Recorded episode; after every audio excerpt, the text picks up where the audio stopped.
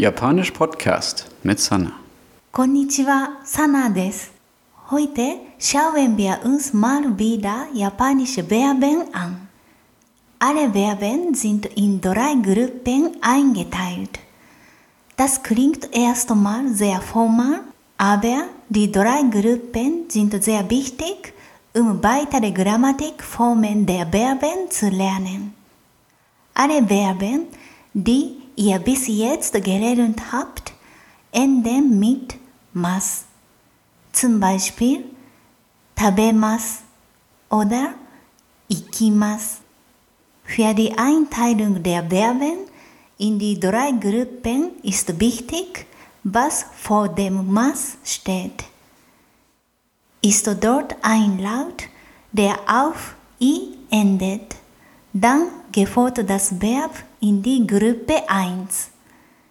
Zum Beispiel hanashimasu, kaerimasu oder aimasu.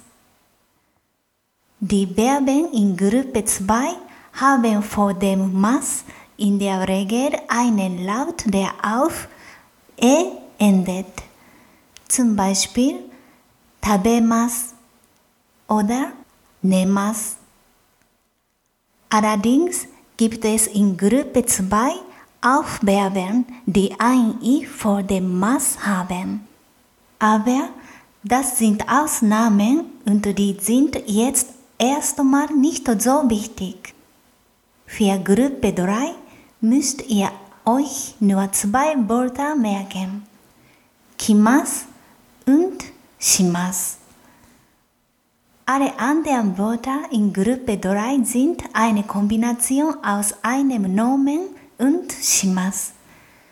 Zum Beispiel Shigoto shimas oder Benkyou shimas. Benkyou shimas heißt lernen. Jetzt sehen wir uns eine erste Anwendung dieser Gruppen an. Die sogenannte T-Form. In der einfachsten Variante wird die T-Form der Verben benutzt, um Freunde um etwas zu bitten. Allerdings ist diese Variante so locker, dass wir sie in formalen Situationen nicht benutzen sollten. Wie bilden wir die T-Form?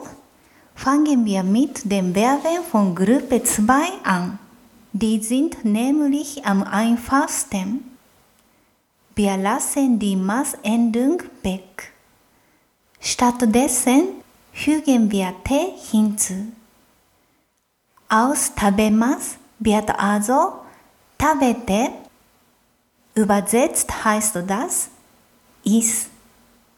Das ist wie gesagt eine nette Aufforderung unter Freunden. Noch ein Beispiel. Nemas wird zu nette. Das heißt Schlaf. In der Gruppe 3 wird die T-Form genauso gebildet. Mas wird also wieder durch T ersetzt. Kimas wird daher zu kite, das heißt komm. Shimas wird zu shite, das heißt dann mach.